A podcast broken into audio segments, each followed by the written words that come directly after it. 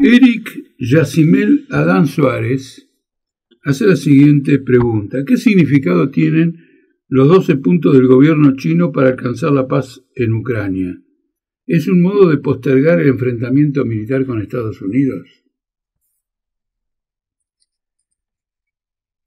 Es indudable que a China le convendría mucho que se interrumpieran las hostilidades en, Ucrania, que se alcanzara algún tipo de acuerdo, porque eso le quitaría presión, en primer lugar, a una guerra francamente despiadada que está, Estados Unidos está llevando a cabo en materia económica contra China.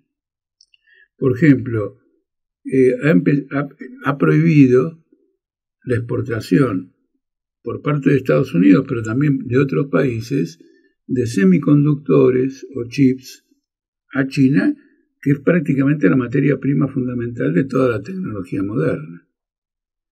Con el argumento de que las grandes tecnológicas chinas son en realidad empresas encubiertas del Estado, las está eliminando de la cotización de la Bolsa de Nueva York. Es decir, que les, priva, en el marco de un comercio internacional globalizado, les priva de financiarse en el mercado norteamericano. Ahora, por ejemplo, TikTok no podrá ser usado en, entre los empleados públicos, tanto en Estados Unidos como en la Unión Europea, con el argumento que a través de TikTok se obtienen datos muy relevantes este, del funcionamiento de, esos estados para China. La famosa Huawei de, los teléfonos eh, también ha sido privada de la compra de, elementos, este, bueno, de nuevo, de estos semiconductores y otros componentes tecnológicos. Y, para señalarlo simplemente, Brasil ahora tiene que hacer una licitación de 5G y Argentina también, y hay toda una disputa para que no se permita a Huawei participar de esa licitación y veremos qué pasa en Argentina, pero en Brasil la disputa es pública, porque además ya tiene fecha esa licitación. En Argentina también, porque más ha dicho repetidamente que parte del dinero de los dólares que pretende recaudar para reforzar las reservas del Banco Central van a provenir de lo que el Estado obtenga de la licitación de 5G. Entonces, obviamente que esta guerra eh, plantea problemas muy importantes para China. Otro problema importante que plantea es el tema siguiente, por determinadas circunstancias, entre ellas, entre ellas de características climáticas, el agua, eh, la humedad, etc., la principal planta productora de, super, de semiconductores se encuentra en Taiwán. Y Taiwán es considerada por China como territorio propio, como parte de la República Popular China, pero ojo porque internacionalmente este reconocimiento fue hecho por todos los países, salvo Guatemala, Paraguay, algunos de esos países, han reconocido ese estatus. Y entonces con un conflicto bélico, con guerras comerciales y con estos choques en Ucrania, digamos, este tipo de acuerdo se va quebrando y es posible que se vaya mayores. China lanza esta propuesta de paz, lanza una propuesta de paz en momentos en que desde Washington se denuncia que pretende enviar armas letales a Rusia para la guerra en Ucrania. ¿Y por qué enviaría armas letales a Rusia cuando siempre fue Rusia la que enviaba, enviaba armas a China? Porque en la guerra algunos elementos muy importantes, como drones y municiones, se gastan de una forma feroz, muy superior a la que estaba planificado por la industria militar por ejemplo, en un día se gastan más este, municiones en la guerra de Ucrania que las que producen las fábricas de municiones en Estados Unidos también en un día. Entonces empieza a haber este déficit. Lo mismo pasa en Rusia. Entonces Rusia recurre a drones de Irán. Está buscando, digamos, ampliar sus suministros. Entonces Estados Unidos le advierte a China que no le envíe armas letales a Rusia. ¿Por qué se lo advierte? ¿Solo por esta descripción que yo hago de la carencia? No, por algo más. Está en curso la preparación de una gran ofensiva de la OTAN sobre Rusia en Ucrania. Están todos los diarios, lo dicen a voz, en voz alta. Ahora que hay esta guerra por Bakhmut, que es un nudo de comunicaciones terrestres en Ucrania, todos los días andan diciendo, bueno, esperen porque ahora en la primavera le vamos a responder a esta ofensiva rusa con una enorme ofensiva de Ucrania, es decir, de la OTAN. Si eso se produce y Rusia se encuentra en aprietos y eventualmente puede tener algunas derrotas militares significativas, tomémoslo como una hipótesis, China no puede dejarlo pasar. Los Estados Unidos le dice, cuidado, no vayas a enviar armas letales. No dice, no vayas a enviar armas letales porque tengo preparada una contraofensiva. Se lo dice ahora, no, no envíes. Tengo informes o algunas, este, algunos indicios de que querés hacerlo, pero no lo hagas. Entonces China responde con un plan de paz. Y el plan de paz de China tiene una singularidad que reconoce la soberanía territorial de Ucrania, impugnando el planteo de Rusia que anexó formalmente a Rusia una parte del este de Ucrania. Dice no, defendemos la territorialidad. En materia de defender la unidad territorial de los países, hay muchos países que lo hacen por una razón lógica. Vamos a tomar un caso. En la diplomacia argentina, cada vez que se plantea un problema de unidad territorial, están en contra de que se este, perjudique la unidad territorial porque hay una reivindicación sobre Malvinas. Entonces no puede ser que esté de acuerdo en que esté separado este parte del territorio del resto del país y después quiera que las Malvinas se integren a Argentina. En el caso de China, mucho más importante que Malvinas, pero Malvinas, algún día lo trataremos acá, es de una importancia gigantesca, más que nunca, eh, tienen a Taiwán. Entonces no pueden decir si está bien que haya una secesión en Ucrania y después no acepten una secesión en China, por ejemplo en Taiwán, o en otras regiones de China donde hay movimientos secesionistas. Entonces mantiene esa unidad territorial. Y esto es lo que ofrece como zanahoria, como gancho, en una negociación de paz. Por ejemplo, el presidente de Ucrania, Zelensky, respondió diplomáticamente, no hay que tomarlo, no hay que tomarlo la palabra en serio, respondió que quiere tener una discusión con el gobierno de China. Y porque el, pretexto que tiene es que, bueno, reconoce la cuestión esta de, tipo territorial. El problema de la cuestión territorial de Ucrania ya fue discutido, ya fue resuelto en el papel, ya fue firmado antes de esta guerra y saboteado por la OTAN, que era convertir a Ucrania en una república federal.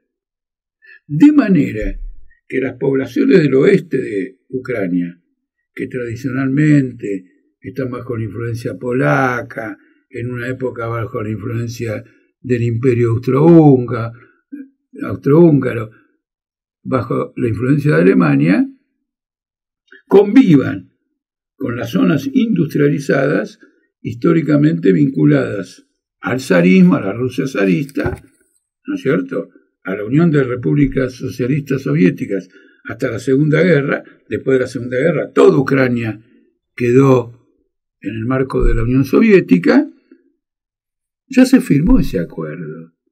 Y Angela Merkel dijo hace poco que fue dilatando el tema de ese acuerdo porque quería darle tiempo a la OTAN y a Ucrania para prepararse para esta guerra que está desarrollándose ahora.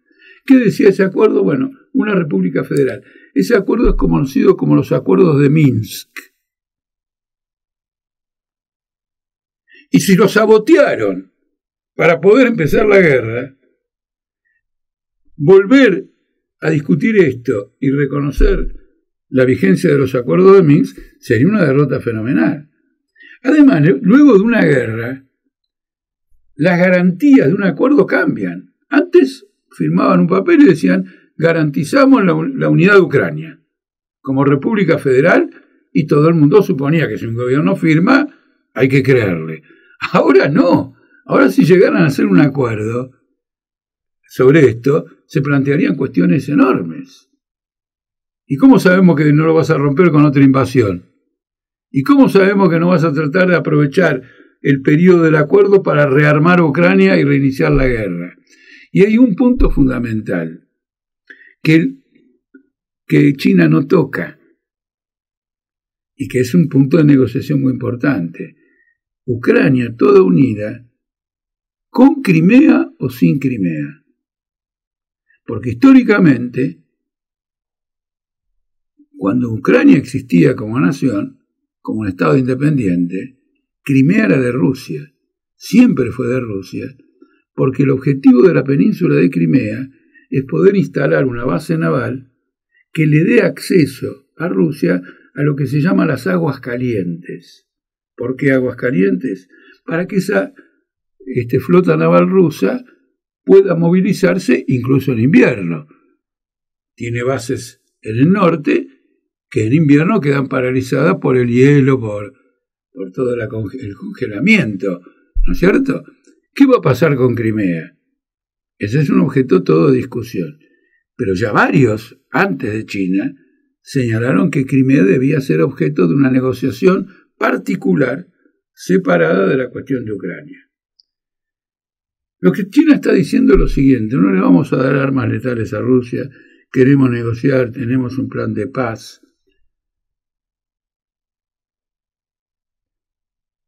Pero si hay una contraofensiva que pone en peligro la existencia del ejército ruso, etc., China va a cambiar de posición no cabe ninguna duda. Y lo que está haciendo Estados Unidos es decirle, si vos te metes en esto, nosotros vamos por China.